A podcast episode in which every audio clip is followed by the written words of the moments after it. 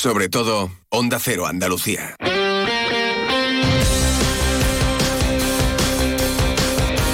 En Onda Cero, Radio Estadio Andalucía, Carlos Hidalgo. Saludos, muy buenas tardes, 2 y 30 minutos con Nacho García en la realización técnica. Comenzamos nuestro viaje por Andalucía. Tenemos mucho deporte, tenemos que saludar enseguida a la malagueña María de Valdés, subcampeona del mundo en el Mundial de Doha, en natación en aguas abiertas en, la modalidad de 10 kilómetros. Vamos a escuchar también a Alisa Ozoguina, eh, que ha conseguido dos medallas en ese Mundial, eh, también la plaza para estar en París, como María, eh, Marina García Polo, como la propia María de Valdés. Iremos con todo el fútbol, con nuestros representantes en Primera División, con especial atención al duelo regional de esta noche entre el Cádiz y el Real Betis Balompié. También hablaremos de ciclismo, porque tenemos este fin de semana la clásica de Almería. Charlaremos con su director general José Manuel Muñoz. Escucharemos a otro andaluz, a Carlos Coello, campeón del mundo de Muay Thai y muchas más cosas. Hasta las 3 en punto de la tarde vamos a hacer una pequeñísima pausa y en nada, en un instante, comenzamos nuestro Radio Estadio Andalucía.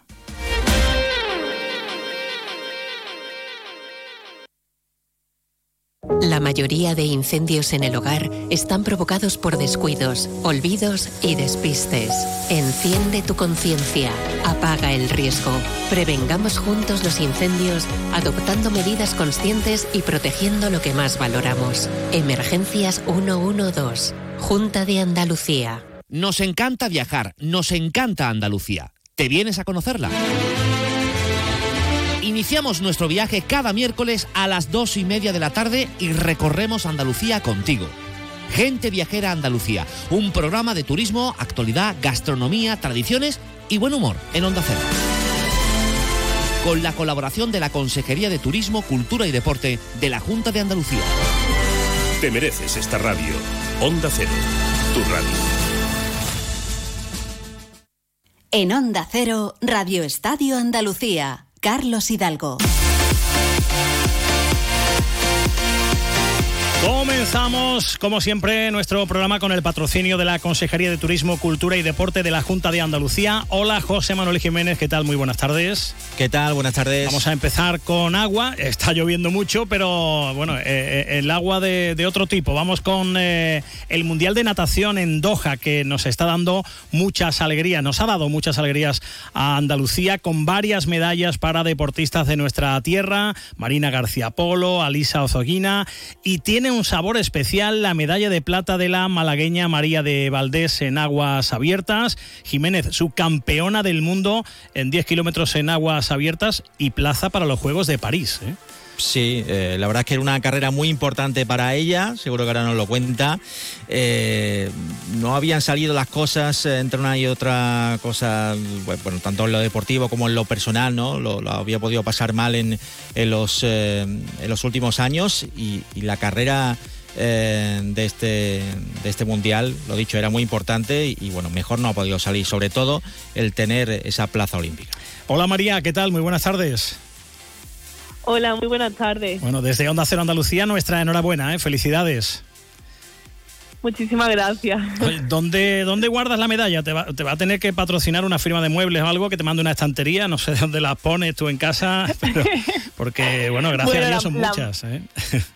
Sí, sí, la verdad es que sí, que sobre todo esta, como habéis visto, es muy especial, al igual que la, fue la del europeo, que son las dos medallas que tengo así internacionales fuertes. Y, y bueno, y ahora mismo un poco asimilando todo, que acabo de llegar de viaje, que llegué ayer por la noche y, aquí estoy en Coruña, que tengo que seguir entrenando, pero bueno, eso ya te digo, asimilando un poco la situación. Bueno, la, alegría de la medalla de plata, de ser subcampeona del mundo, y no sé si un poco la rabia porque la medalla de oro estuvo muy, muy cerca. Sí, al final eh, también pienso en esa décima que me separó del oro y, bueno, es verdad que me da mucha rabia, lo estuve pensando en, en el día de, la prueba y, y, es verdad que también eh, me hubiese podido quedar sin medalla porque todo el mundo por una décima y por esa décima eh, también hubiese podido salir del medallero, entonces estoy satisfecha porque es verdad que di mi 100% pero obviamente esa décima fue, vamos, me dio mucha rabia. Pero ya, ya sé lo que tengo que seguir trabajando para de cara al futuro que no me pasen esas cosas.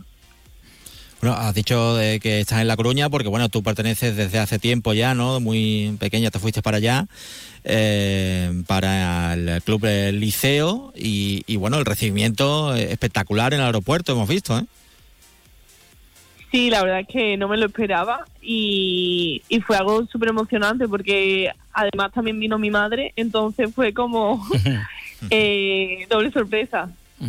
Oye, eh, en torno a, a, lo que ha sido esa, esa, esa prueba, eh, ¿cómo es nadar en aguas abiertas 10.000 metros? ¿Qué es más importante, los brazos y las piernas o la cabeza?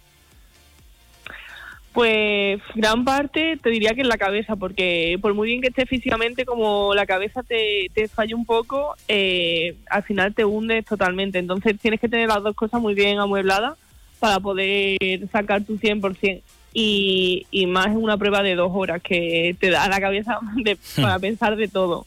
Uh -huh. Oye, eh, ¿cómo ha sido este último año? Eh, está claro que no estaban saliendo las cosas, eh, te habías quedado fuera de los Juegos de, Tokio, algo que, que bueno, evidentemente siempre marca un, a un deportista que, va persiguiendo durante cuatro años este objetivo y se queda sin él. pierdes a tu padre también hace unos meses, un golpe lógicamente muy importante. ¿Cómo ha sido todo esto para llegar al final a, conseguir un, subcampeonato del mundo y la plaza para París?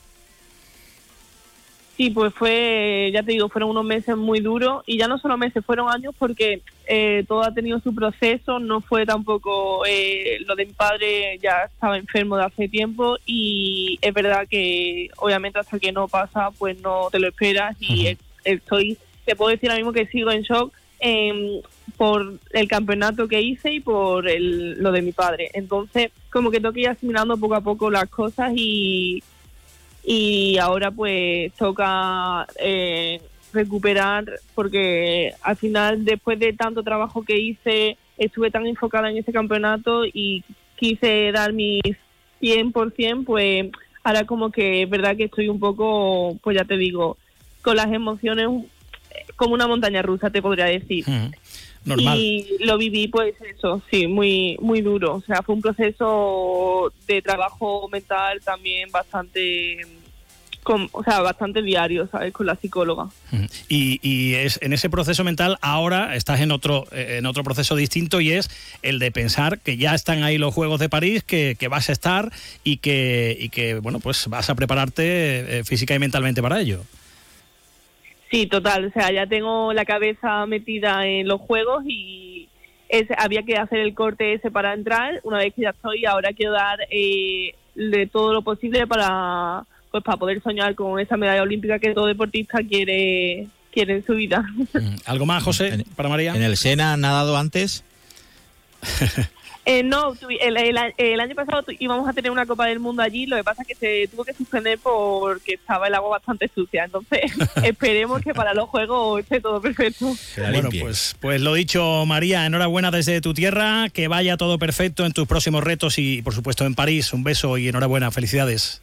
Muchas gracias a vosotros, un besito. Muchas gracias a María de Valdés, subcampeona del mundo en natación en aguas abiertas. Por cierto, hoy se ha anunciado que Sevilla volverá a acoger el Campeonato de España Open de natación en aguas abiertas del 3 al 5 de mayo. Como decíamos, en el Mundial de Natación hemos tenido más nadadoras andaluzas que se han llevado medallas. Las sevillanas Marina García Polo y Alisa Ozogina han conseguido con el equipo español la medalla de plata por equipos en natación artística y además Además, Alisa conseguía el bronce en el dúo técnico junto con Iris Tío y la plaza para los Juegos de París 2024.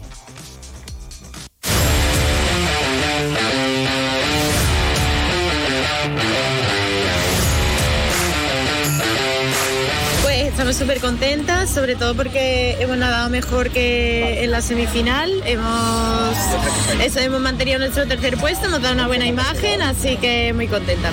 Hemos aumentado en todas las rutinas de dificultad y el hacer correctamente esa dificultad sin basemark ahora mismo, sobre todo para la imagen y para que nos recuerden los jueces. ¿no? Una rutina... Los otros países que se arriesguen, pero nosotras mejor bien hecho y bien enseñado y de ahí pues vamos paso a paso. Bueno, las palabras de Alisa Ozoguina ha conseguido la plaza para París, también la ha conseguido eh, otra andaluza, otra sevillana como Marina García Polo. Eh, vamos con el fútbol. Tenemos esta noche duelo regional, tenemos a las 9 un Cádiz Betis, última hora del conjunto cadista. José Antonio Rivas, muy buenas tardes. ¿Qué tal? Muy buenas. Pues el Cádiz que llega al partido de esta noche después de una vuelta completa, nada menos que 19 partidos sin ganar, que son los que cuenta el equipo amarillo desde el pasado mes de septiembre que conseguía la última victoria en el nuevo Mirandilla frente al Villarreal. En el día de hoy, a pesar de que el partido coincide con la final del Falla y demás, se espera buen ambiente en el, en el nuevo Mirandilla para recibir al Betis en este derby de rivalidad andaluza, eh, a pesar de que a esta hora de la tarde pues hace bastante mal tiempo, con lluvia, con bastante viento en la ciudad de Cádiz. Se espera que a lo largo de la tarde esas eh, previsiones meteorológicas vayan mejorando un poquito. En la previa del partido ha hablado Mauricio Pellegrino sobre este encuentro y sobre cómo se encuentra su equipo. Eso es algo que no nos va a hacer mejorar pensar en que urge ganar, ¿no? Lo que tenemos que pensar en que urge ponerse bien y jugar mejor que los adversarios. Entonces, una cosa es el marco y otra cosa es la pintura, ¿no? Eh, el marco final es eh, tener preparado el plan del partido, estar centrado, saber lo que tienen que hacer en cada momento y bueno, yo creo que, que eso para mí es lo fundamental para que esos resultados puedan llegar. En lo estrictamente deportivo, el técnico argentino del Cádiz recupera a dos pilares importantes de su equipo, eh, miembros de la columna vertebral, tanto Fali como Rubén Alcaraz, que vuelven después de cumplir sanción. Y el Betis Jiménez con bajas importantes, la más destacada la de Isco Alarcón. Sí, va a ser el primero de muchos partidos. Va a estar un par, de meses eh, de baja el jugador malagueño. Eh, Nabil Fekir, que ha jugado eh, en los últimos encuentros como falso 9, va a recuperar su sitio en la media punta. Marroca vuelve al equipo después de recuperarse de una neumonitis, al igual que Claudio Bravo, que no juega desde el 9 de noviembre y ha entrado en la convocatoria. El Chimi Ávila va a debutar previsiblemente con la camiseta del Betis, aunque no se le espera en el 11 inicial. Esto ha comentado Pellegrini sobre el Cádiz. Un rival muy complicado, como son todos en la liga, mucho más jugando de visita en su casa. Viene de cambiar técnico, usted dice, los dos últimos partidos, en que ha conseguido dos empates a cero ante rivales importantes como es el Villarreal o el Atlético de Bilbao. Así que tenemos que hacer un partido muy completo y vamos a intentar ir a buscar los tres puntos desde el comienzo. Aparte de Isco, Abner Vinicius, Ayoce, Guido Rodríguez, Bartra y Sabalí son bajas por lesión. También eh, se pierde el partido Bacambú, que está disputando la Copa de África con la República Democrática del Congo. El domingo, el Granada, muy necesitado de puntos, metido ahí de lleno en el descenso, visita nada menos que al Barça, Pedro Lara. Hola, buenas tardes. El Granada afronta el partido de este domingo en Montjuic con la remodelación ya completa de la plantilla y muchas ganas de dar una sorpresa para intentar engancharse a la liga. Del partido ante el Barça ha hablado en las últimas horas un jugador que fue del club azulgrana, Gerard Gumbau. Eh, siempre es un, reto, ¿no? Un reto mayúsculo jugar contra este equipo, eh, contra este tipo de equipos. Al final también es eh, energía, ¿no? ganas de, poder competir contra esa gente porque son de los mejores y nosotros vamos ahí con, mucha ilusión, con, con, una gran mentalidad, un plan de partido muy claro para, para poder sacar los, los, tres puntos. Estoy a disposición del míster al 100%, con las pilas cargadas y con la máxima ambición de poder jugar un, un gran partido. Y bueno, el Barça en el momento que lo enfrente da igual, es un equipo, eh, un equipazo. Al final nosotros tenemos que hacer nuestro planteamiento de partido. Sí que es verdad que al no jugar en, el Camp Nou también creo que han podido bajar el rendimiento ellos en casa porque no es lo mismo jugar en, tu estadio que jugar en un estadio eh, mm, ajeno, ¿no? Eh, Alexander Medina, el técnico rojiblanco, tiene bajas importantes para este encuentro. No podrá contar por sanción con Gonzalo Villar, ni Piazkowski, ni con Lucas Boyé por lesión.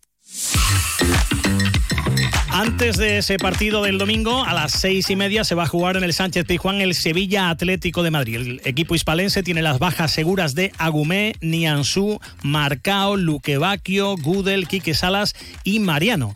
Tiene solamente el técnico del Sevilla, Quique Sánchez Flores, a dos centrales sanos, Bade y Sergio Ramos. El tercero seguramente será Marcos Acuña, que ya jugó el otro día en esa posición. El Sevilla viene de ganar en Vallecas, de subir dos posiciones en la tabla, de separarse tres puntos de la zona de descenso y el Atlético de jugar entre semana en Copa, con el consiguiente cansancio, y caer derrotado ante el Athletic Club de Bilbao. A pesar de ello, Quique Flores cree que será un partido muy duro. Bueno, espero un partido muy, muy trabado, espero un partido muy disputado, muy enérgico, eh, espero un partido que va a tener algunos pasajes de lo que ya hemos vivido recientemente, porque los equipos no cambian demasiado, el Atlético de Madrid no cambia nunca, o sea, bueno, no cambia nunca, no cambia, me refiero, su ADN no cambia, pero es un equipo que sí que cambia de sistemas constantemente, incluso dentro del propio partido. Pero nos vamos a encontrar un partido de eso, que si nosotros estamos al nivel, pues será un partido de los que siempre hemos conocido. Un Sevilla Atlético Madrid aquí toda la vida ha sido un partido grande, partido duro, partido fuerte y esperemos que demos el nivel para, para que parezca eso. Y el lunes cerrará la jornada el Almería recibiendo al Athletic Club. Juan Antonio Manzano, muy buenas. Hola Carlos, ¿qué tal? Pues hasta el lunes no tendrá el turno la Unión Deportiva Almería que a las 9 de la noche recibirá al Atlético de Bilbao. Pero antes de eso, y buscando obviamente la primera victoria, que esta es la rutina ya habitual de cada semana. Pero decía que al margen de eso, esta semana ha estado eh, muy marcada por el mercado. Dirás, hace una semana ya que, que se cerró. Pues sí, pero los últimos siete días aún han quedado movimientos pendientes, como la presentación del Choco Lozano y de Bruno Langa, los últimos en llegar, la salida de Lázaro Vinicius, camino del Palmeiras, donde va cedido hasta diciembre eh, a cambio de un millón y medio de euros y además el Palmeiras se reserva una opción de compra por 13 millones y por el 80% del eh, pase del futbolista y la llegada, la incorporación de un jugador más. Ayer era presentado Jonathan Viera, el jugador ex de la Unión Deportiva Las Palmas, que llega al conjunto rojiblanco finalmente hasta 2025. Había una duda de si eras durante este año o una temporada más, finalmente es la segunda opción y ayer en la presentación hablaba de eh, que finalmente ha optado por eh, venir al equipo que le quería y que hizo una apuesta importante por tenerle. Eh, bueno, lo, principal es el, interés, el interés de- del club que ha tenido de- desde hace bastante tiempo, ya desde, desde el año pasado, y, y la verdad que uno siempre tiene que estar donde, donde a uno lo quiere. Eh, yo siempre he hecho lo mismo, he jugado durante muchísimos años en, en mi casa, en el club de, de mi tierra, porque he querido. He podido jugar en, en otros sitios y, he jugado en mi casa. Entonces uno siempre tiene que estar donde a uno lo quieren. Lo dejaba claro el eh, futbolista y espera cumplir ese año y medio de contrato, aunque nunca se sabe lo que puede ocurrir en verano. Lo digo porque había rumores de que su destino final iba a estar en el fútbol de Arabia Saudí. Por lo demás, en lo deportivo, hoy el equipo tiene descanso, mañana volverá al trabajo, aún quedan dos días de entrenamientos antes de llegar a ese compromiso, pendientes de los dos centrales, de César Montes y de Radovanovic, en cuanto a su estado físico para ver si podrán estar disponibles de cara a ese compromiso frente al conjunto vizcaíno. No te, no te vayas, Manzano, no te muevas, porque vamos a seguir en Almería. El domingo en Almería se celebra una prueba ciclista de altísimo nivel, la clásica de Almería, con nombres de relumbrón, eh, una de las carreras, una de las mejores carreras de un día a nivel internacional, Manzano, con participación de ciclistas, como digo, de altura. ¿eh? Sí, eh, un lujo eh, tener eh, la participación que va a tener en esta 37 edición la Clásica de Almería y que además va a contar con una de las grandes estrellas del panorama actual, como es Wout van. No había venido nunca hasta Almería y es en esta edición el que va a hacer su, debut, va a hacer su estreno como líder de- del equipo Visma y bueno, pues como digo, es uno de los grandes atractivos de una prueba además que va a ser nuevamente combativa, o por lo menos es la previsión, saldrá a, medio, a, mediodía, ¿no? porque la concentración y firmas a las once y media en el municipio de Vícar, tendrá eh, llegada a la localidad de Roquetas de Mar y por medio pues 192 kilómetros para hacer disfrutar a todos los espectadores, además un- una prueba que será retransmiti- retransmitida por Eurosport dándole cobertura también mundial. José Manuel Muñoz es el director general de la clásica de Almería. Hola, José Manuel, muy buenas tardes. Buenas tardes. Eh, me ha gustado eso que te he leído de la Champions del ciclismo, ¿eh? Me ha gustado a mí eso. Sí, la verdad es que estamos en ese nivel. Afortunadamente en Andalucía también se hacen cosas buenas eh, y hecho por andaluces y, y bueno, lo que tratamos es de darle un- un evento de importancia a nuestra comunidad y a nuestra provincia, evidentemente.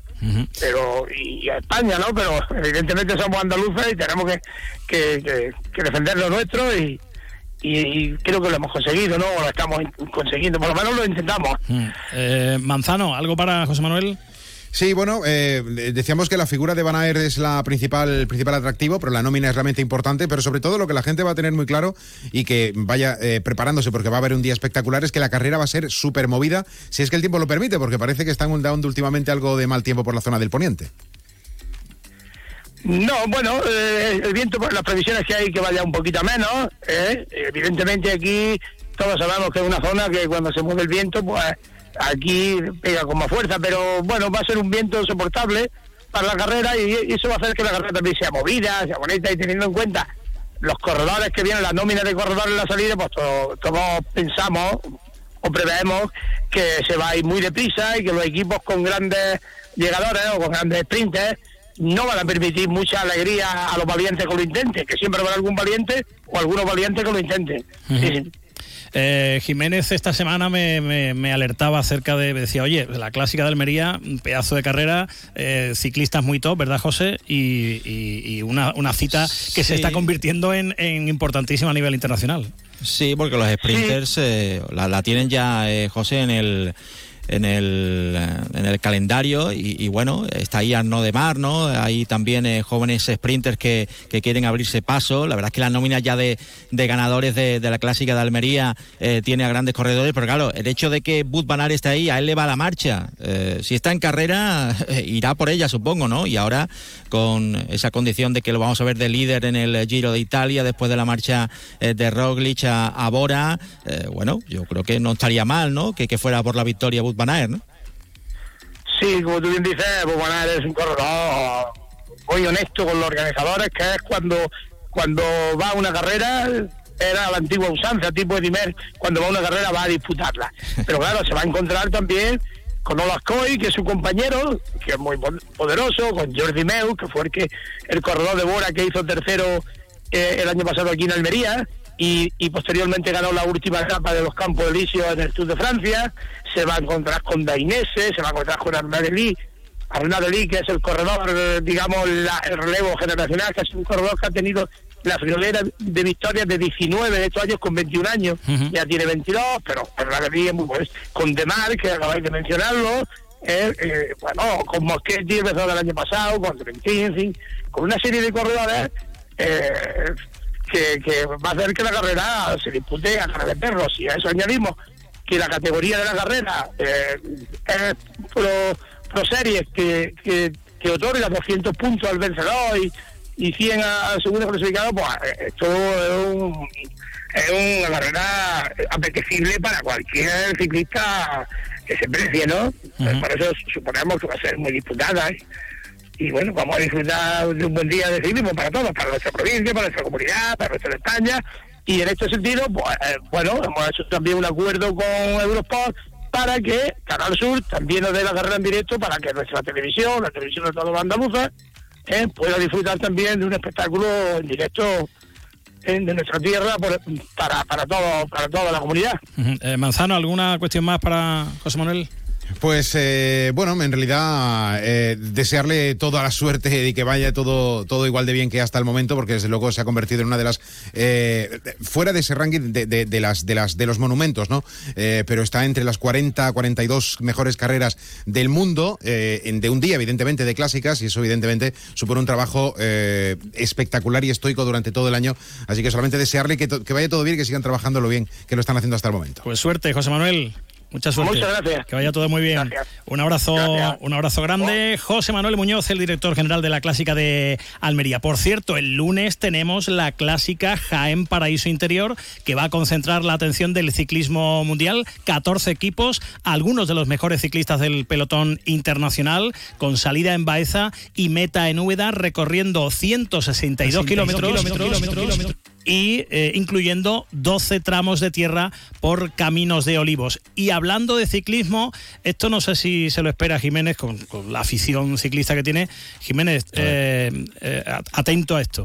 ya sabes que dentro de poco tenemos la Andalucía, Andalucía Bike Race. ¿Sabes, ¿Sabes quién va a correr? O sea, intenta adivinar.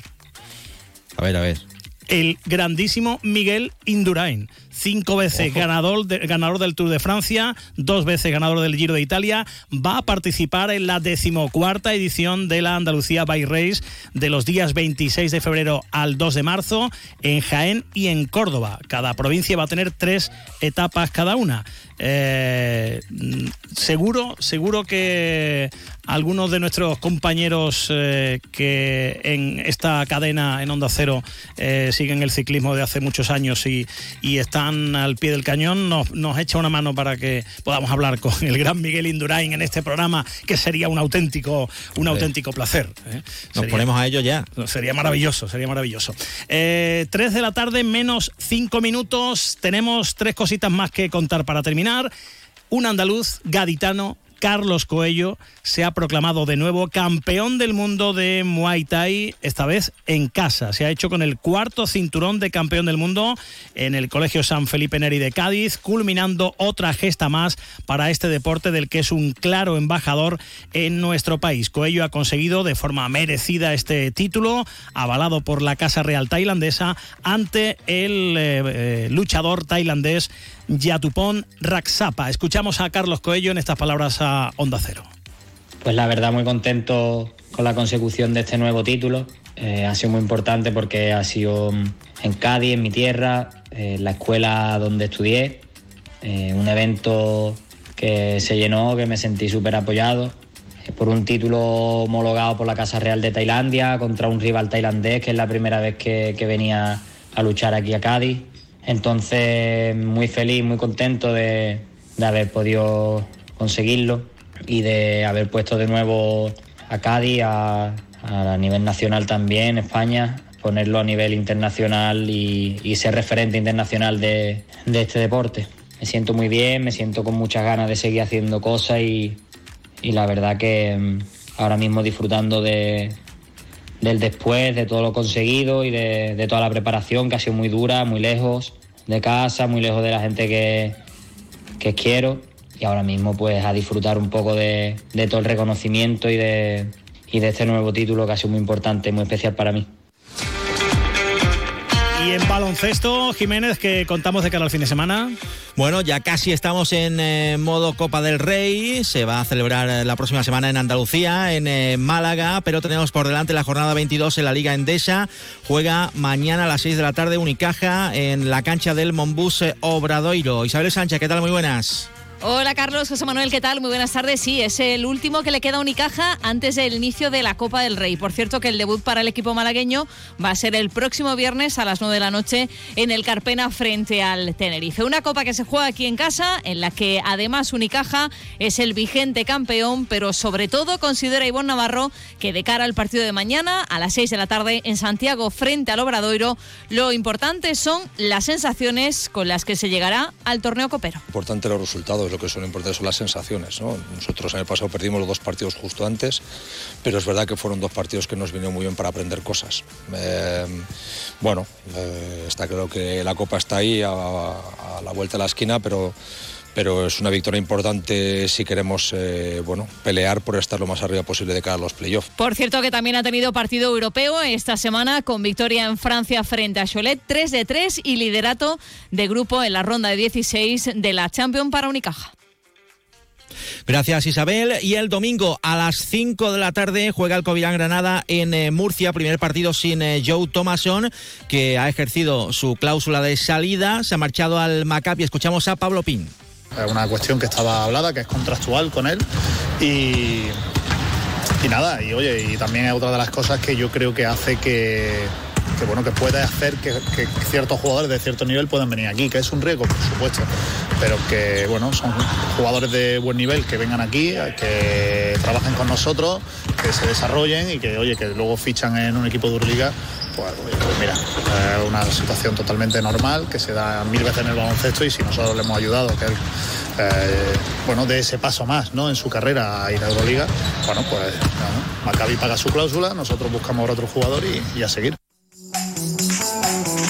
Por último, la selección andaluza de remo se ha proclamado por segundo año consecutivo campeona de España tras imponerse en el Nacional de Selecciones Autonómicas que se ha disputado en Castrelo Domiño en Orense. Hasta aquí este programa con el patrocinio de la Consejería de Turismo, Cultura y Deporte de la Junta de Andalucía. Ahora, Julia en la Onda, noticias, actualidad, debate, tertulia y muchas cosas que tenemos preparadas aquí en Onda Cero para que pasen una bonita tarde de viernes y que pasen también un feliz fin de semana. Gracias. Adiós.